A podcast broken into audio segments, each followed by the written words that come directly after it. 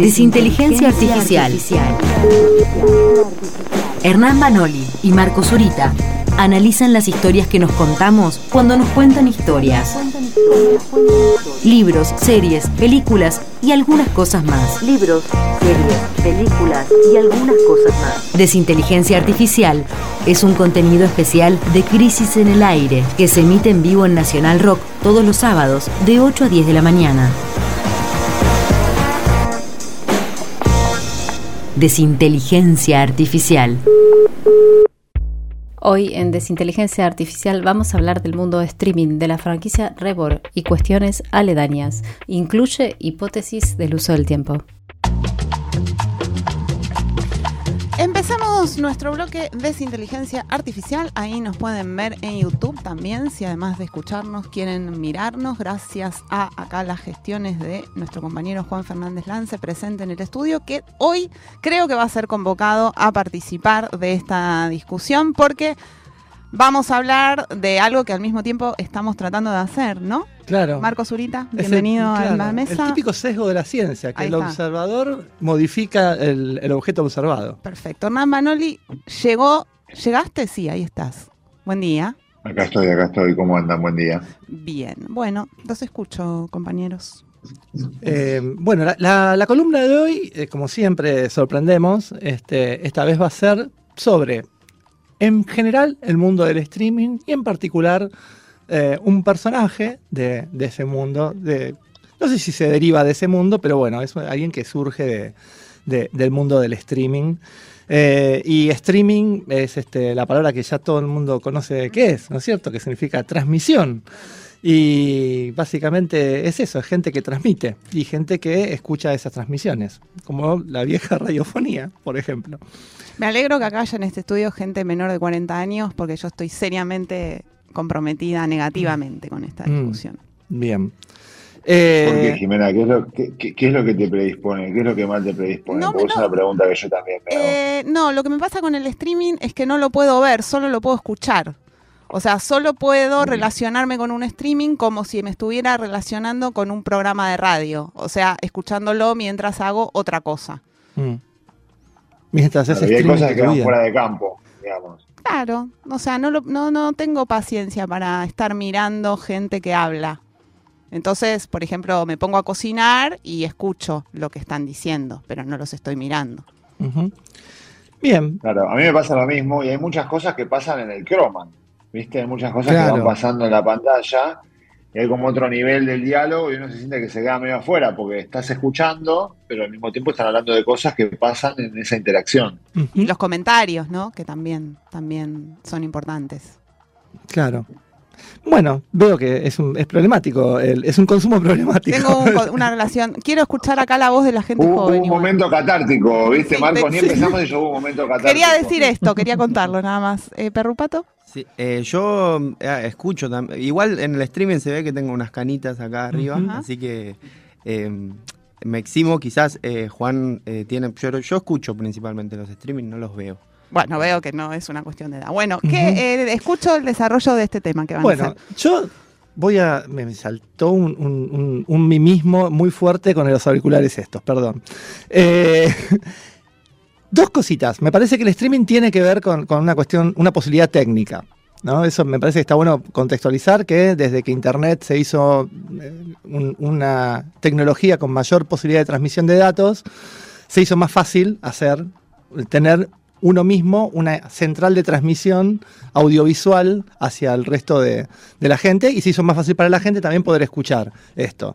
Los que nacimos sin internet sabemos lo que, que hemos estado, no sé, cinco horas para poder bajar una canción que pesaba 5 megas.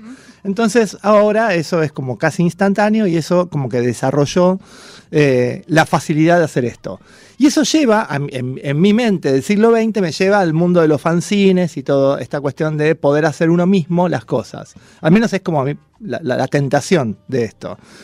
Eh, ya que íbamos a hablar de esto, y no, no sé si vamos a volver a hablar de esto, quería citar como un hito que a mí es muy personal, pero que, que- funcionó muy bien en, en una generación, que era un- una página web, básicamente, que funcionaba como una radio, que se llamaba Una Radio, que la crearon dos programadores en el 2004 acá en Argentina, y que era una radio que tenía una programación de radio, había programas, había pases entre programas y demás, que era muy, muy divertida, tenía como un chat donde la gente interactuaba, y de ahí salió una comunidad bastante interesante de, gente. De gente que hacíamos, yo con mi hermano teníamos, hacíamos Pink Moon ahí, había un montón de otros este, eh, gente que después hizo radio de verdad, vamos a decirlo así, pero que se crió eh, en eso, que uno lo podía hacer desde su casa y transmitía con el Winamp, que era el programa que usábamos para escuchar música MP3. Entonces era como muy fácil hacer eso y, eso posibilitó, digamos, una primera ola de, de streamings. Que ahí sí era, no era con imágenes, era solo eh, audio porque tampoco había tanta ban- ancho de banda como para transmitir imágenes. Después, bueno, aparece la transmisión con imágenes, eso ya no me voy a poner así a explicar todo el desarrollo de YouTube y todo eso. Pero bueno, hoy en día estamos en esto, en la idea de la imagen, en un contexto también en donde la imagen cada vez fue más preponderante. Las redes sociales de ese momento tampoco tienen tanta imagen, las, ima- las redes sociales de ahora son casi toda imagen, y hay como algo con la imagen, una especie de obsesión o fanatismo, o no sé, o, o condena, que hace que si no hay imagen, no- si no hay foto no existe, ese es un poco eso, ¿no? Si no hay imagen, uno deja un poco de existir, casi como la premisa de volver al futuro. Le paso a Hernán para que continúe con esto. Bueno, eh, sí, y con este contexto a nosotros nos parecía eh, interesante hablar de que yo creo, o por lo menos para mi gusto personal, es como el que a mí más me gusta, ¿no? De- de- de- del universo de, los, de los streamers, el que me parece que, encarna algunas cosas más, más interesantes, capaz, que, que es Rebord, ¿no? Es Tomás Rebord, que es una persona eh, que hace muchas cosas, tiene diferentes formatos, es es muy difícil de catalogar, no, no, yo no creo que él se sienta cómodo que le digan periodista, es animador, bueno, hace, hace, hace muchas cosas.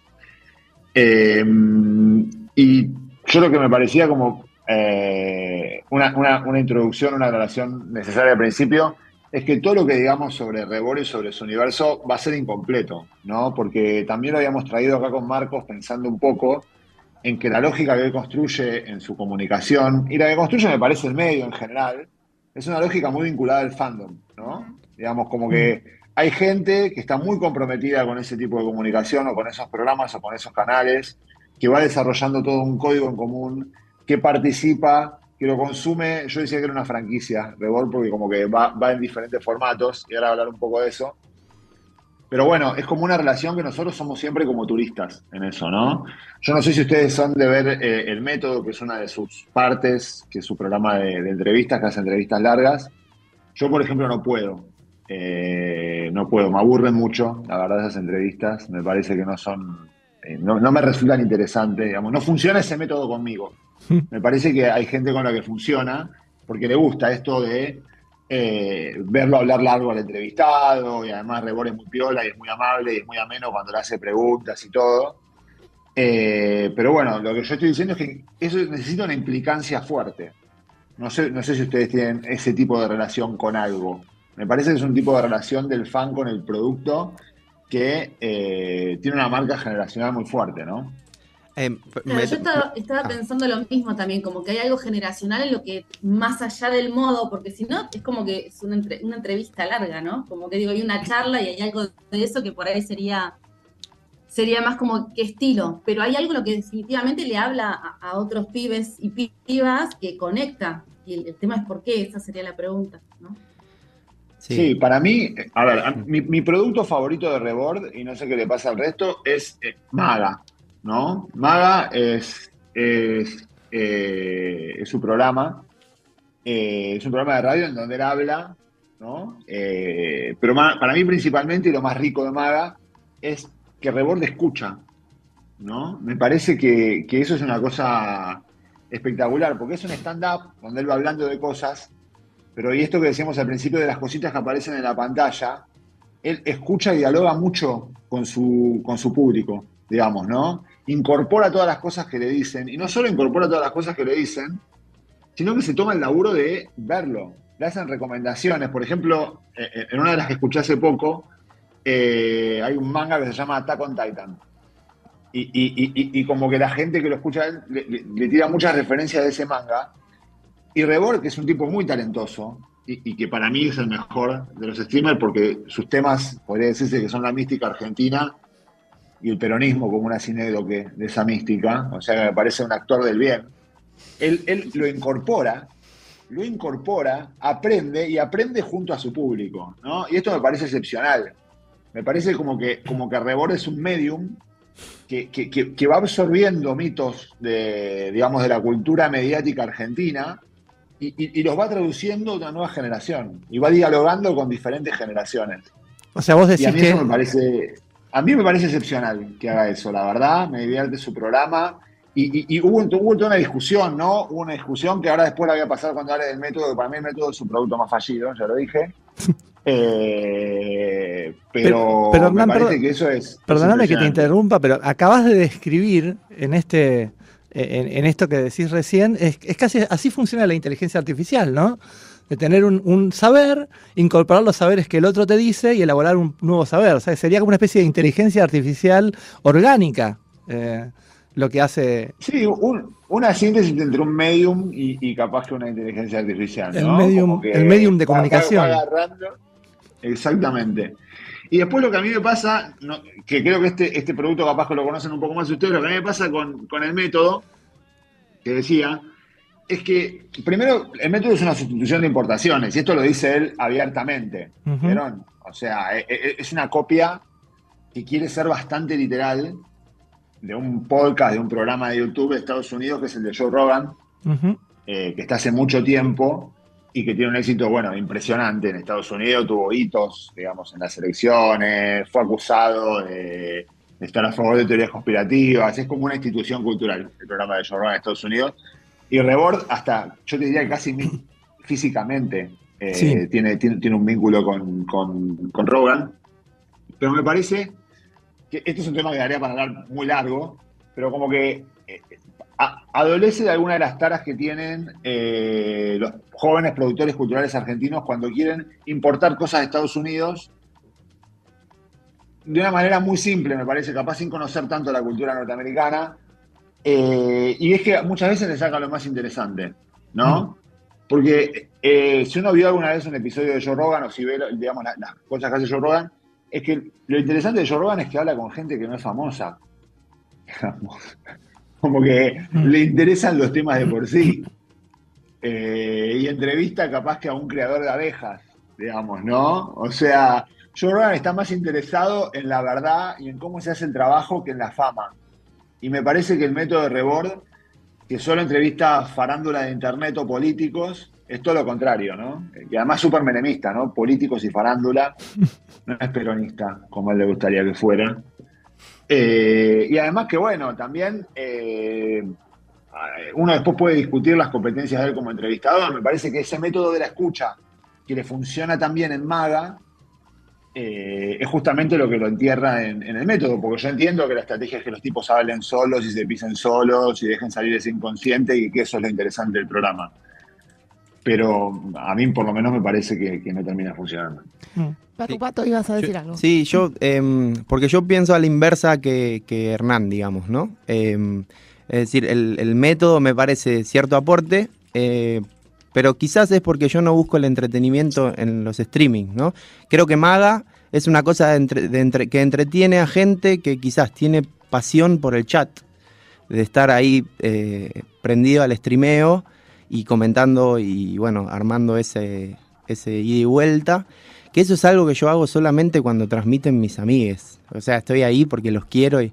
eh, o sea, eso me parece una virtud increíble, ¿no? Lograr que mucha gente esté ahí. Ahora, personalmente me siento afuera. Lo que sí creo que hace un aporte en las conversaciones largas es que de pronto aparecen novedades. Es cierto que coincido con lo que decís, que quizás los personajes invitados tienen esas características, pero eh, de pronto en esas entrevistas se dijeron algunas cosas que, mm, que dieron conversación, ¿no? Me acuerdo mucho la discusión ver Correbor, ¿se acuerdan? Eso fue Mm. eh, un momento, pero de fondo lo que estaba también era el personaje entrevistado, que eh, fue una novedad para toda una generación escucharlo por primera Estamos vez. hablando de Bacana Raja. Exacto, vaca naranja.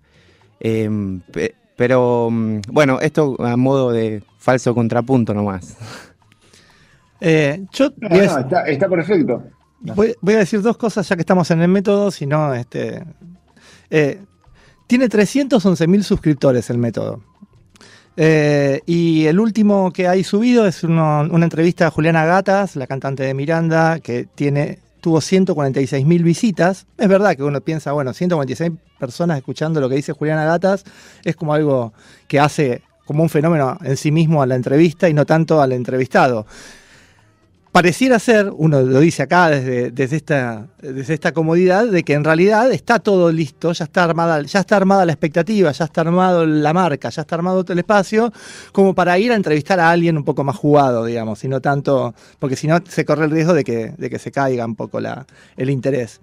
Eh, también estuvo Massa hace un mes y Massa tenía 383 mil visitas en la entrevista a Massa. Son entrevistas, es verdad, muy largas, en un, que a mí me hacen acordar a esas escenas de interrogatorio de películas, ¿no? De documentales donde está el policía en un cuartito e interroga al, al sospechoso. Y donde, pero acá no está el policía malo. O sea, todas las preguntas las hace el policía bueno, en este caso. Y te- tengo esa sensación. Todo lleno de muñequitos y de cosas. Hay una- los muñequitos del Soul Park y un postercito. hay un horror vacui también en la puesta en escena de- del método. Y hay un, un logo que tienen, que es, la, que es un núcleo, un, un modelo atómico, donde hay tres electrones y en el núcleo del, del átomo está la cara de, de Rebord. Y, que uno, nada, pensaba, bueno, a ver, ¿qué, ¿qué núcleo tiene? ¿Qué átomo tiene tres electrones? Y es el litio. Yo no creo que lo hayan hecho por eso, pero ante tanto horror vacui, que te tiran tantos signos y síntomas, yo pensé que eso tenía un sentido y ahora me acabo de enterar antes de salir al aire que no, que simplemente era buscar un, logo que sea fácilmente replicable. Este, pero bueno, una cosita, cuando me pongo a ver el de Juliana Gatas, eh, es una charla amena entre dos personas, este, en donde se dicen cosas y se dicen cosas que es más o menos lo que yo pienso de algo, ¿no? Hablemos de paleontología. Y yo voy a decir, bueno, para mí los dinosaurios, tal cosa. Y vos decís, sí, qué barbaridad, a mí también. En un momento dicen, eh, hablan como de un esperanto, ¿no? Y, se van a hablar del esperanto. Y dice, entonces se escuchan las siguientes frases. El esperanto como un idioma primitivo, dice Rebord. Está bien, yo tengo el sesgo de que soy, tengo amigos super freaks, tengo eh, un amigo que fue el presidente de, Esperanto en Argentina y mundial, entonces bueno, lo tengo a Samenhof en la cabeza porque me quemaron la cabeza estas amistades. Digo, no, ¿cómo primitivo? Si justamente es un lenguaje supuestamente más moderno y no sé qué. Y lo otro que se dice es, debe haber sido al borde de la globalización cuando surgió el Esperanto. El Esperanto surge en el siglo XIX, eh, bien positivista, ¿no? De la idea de hacer un lenguaje que Por todo el eso, mundo pueda hablar. Son micro, micro famosos hablando boludeces. Claro. eh, sin, sin información real sobre nada, sin Claro. interés real sobre nada, llenando un tiempo vacío. Sí. Que está bien lo que dice Nico. Hay veces que eso, cuando es el candidato a presidente, obviamente produce conversación, porque capaz que está un, pa- un paso adelante de lo que hace el periodismo normal, que básicamente lo que hace es hacer campaña política a candidatos que están muertos. Pero eh, la, la- la verdad que, que como sustento, como material periodístico, si uno lo compara con el de Rogan, es muy flojo. Y yo creo que Rebord es un tipo más inteligente que Rogan. Entonces, eso, eso, eso es lo que hace un poco de ruido. Sí. digamos. Yo, a ver, menciono esto no para decir que tienen que dar una clase o tiene que ser asertivo lo que se dice. Digo que tiene esa superficialidad de una charla que uno puede tener con alguien sabiendo que no está siendo grabada ni que va a quedar para la posteridad. Lo- la contradicción acá, o lo loco, es que es esto, es como que esto es algo, se está produciendo a propósito y en ese contexto lo que queda es como una charla que podría haber sido una charla casual. Que es, entonces, por un lado está buenísimo eso, que sea una charla casual, y por otro lado, es raro que eso sea algo, que la gente hable de, no, porque, o sea, como un tema de conversación o algo, no sé, qué sé yo, es como la... No, hay, que, hay, que, hay que sacarle jugo a las piedras para hablar de algo, de una charla entre Rebord y la de Miranda. Eh, eh, es complicado. Pero más allá de eso, yo, yo quería decir otra cosa y que hay una, una cuestión morfológica eh, entre todo el fandom y todos los jagoberos, ¿no? y todas esas cuentas que, que, tiene mi, eh, Rebord, como digamos, y las de Miley. Sí. Que para mí hay algo muy interesante ahí, digamos, y, y- y es como un combate que se da en, en el mismo, en el mismo terreno, en el mismo espacio, y que incluso se da con la batalla memética que estuvo habiendo hace poco, que, que, digamos, yo la verdad que, la- la- obviamente que la miro medio de afuera y, y no sé cuál es la relevancia real de eso, pero tampoco sé cuál es la relevancia real de nada. Eh, entonces me parece muy interesante ahí lo que, lo que hace Rebord. El otro día, por ejemplo, en, un manga que yo conocí, escuché, él bajaba líneas sobre los memes, ¿no? Sobre el estadio de la batalla memética y esta cosa de que, de que nos quiere convertir en una república bananera y cómo hubo un contraataque con eso. Y es, me parece uno de los pocos que está pensando en eso. Entonces también ahí hay una cosa que, que- que- el medio y, y el consumo generacional de ese medio generan otras formas de, de charla y de comunicación que son muy interesantes. Y además, la verdad que tiene una energía increíble. O sea, yo, yo me escucho a mí mismo, capaz en algún momento cuando repaso el podcast o algo, digo, este tipo tiene una voz muerto terrible, y uno lo escucha a rebord y, y- y- y- y exuda energía, exuda, exuda vitalidad, exuda alegría de estar ahí eh, hablando con la gente. Y en ese sentido, para mí, uno también podría pensar cuáles son como, digamos, cuáles son como sus matrices de, de- de personajes de la historia mediática argentina que abrevan en él. Y a mí me parece que cuando él se pone más en el rol de periodista, tiene algo de, de lo que fue Pergolini o algo de lo que es Fantino, ¿no? Como, como, como- como- que mezcla elementos de, de- Pergolini y de Fantino, pero después también hay otra cosa que él hace teatro, ¿no? Ujú. Eh, tiene una cosa que muy, multi- muy multifacética, donde hace, hace teatro en diferentes ciudades, se llama Rebord Dice Cosas, siempre vende los espectáculos, vende las entradas cuando, cuando hace su programa. Y ahí yo lo veo más como Tato Bores o como el Pastor Jiménez, ¿no? Tiene algo como que abreva un poco de, de- esa tradición. Y a mí me parece muy bueno que haga teatro, porque me parece que el teatro es, como que tiene una cosa sacrificial, una cosa de poner el cuerpo. El tipo es muy histriónico, tiene un gran dominio de, de- de la escena. Y nada, me parece que eso también lo hace un personaje como súper singular y súper interesante para entender por dónde van otras formas de, de- de comunicar eh, y también para ver qué uno puede aprender de eso, ¿no? O sea, vas a hacer teatro. Vamos a, va- ¿Vos querés decir que tenemos que anunciar Es ya? inteligencia artificial por los barrios. Eh, no, yo quiero hacer un. Si yo voy a hacer teatro, quiero un Carlos Paz. Porque Ay, si no, obvio. es, es eso o nada. Este. Yo la verdad que no soy un gran amigo del teatro, pero observo los fenómenos con curiosidad y con perplejidad y, y me parece que hay algo muy bueno en hacer teatro. Además me parece que es económicamente algo honesto, es agarrar la pala. poco, ¿no? Porque, ¿de qué viven entonces esos canales de streaming? Digamos, yo. Sí. Hay algo que todavía no termino de entender. ¿Viste? Gente hablando pelotudeces ininterrumpidamente. ¿de dónde- y cuando van al supermercado, ¿y ¿de, de dónde está eh, Les la- habla. la tarjeta que paga eso? Claro. En cambio, si vos vas al teatro, está claro, ¿viste? El tipo habla, hace un show, baila, la gente paga para verlo bailar, Y paga para- se y- encuentra con otros que son fanáticos con él. Sí. Me parece una manera honesta. Sí, sí, sí. Y se acaba el contrato ahí. Se acabó la obra y me voy a casa a comer una pizza y ya está. Es verdad. Dos cositas tenemos que ir cerrando. Es que cuando estaba viendo del método, lo primero que me sale en el googleo eh, es un paper de la Universidad de La Plata sobre Rebord, que, Oh. que tenía ocho páginas de Es alguien. increíble. Nada puede escapar, nada puede escapar al paper. Y eso es increíble. Eso me pareció buenísimo. Este, y así que bueno. eh, bueno, al final no, no me quedó muy claro eh, eh, esto, el, el veredicto de toda esta columna y todo. No hay Sí, veredicto, es no hay una veredicto. abierta. Es una discusión. Es una discusión abierta y además lo veo a Santucho que. Lo veo a Santucho no decir nada, pero hacer gestos todo el tiempo, Ah, así que por ahí lo tienen que, que retomar. No le voy a dar la palabra ahora porque Bien. este bloque se tiene que terminar, Bien. pero lo tenemos ahí. No, no, no, un no. poco, quiero un poco. La comunidad no Solamente para hacer un comentario que me llega al WhatsApp de mi querida amiga Mariela Chapi, dice re con Banoli a hacer teatro. Ahí va, te mandamos un saludo a Chapi. Perfecto. Vamos a hacer teatro. Bueno, entonces eh, ya nos vamos a la producción de teatral ahora y vamos a cerrar esta columna con algo que. con un clásico de Talking Head, porque toda esta gente que hace streaming no dejan de ser cabezas parlantes.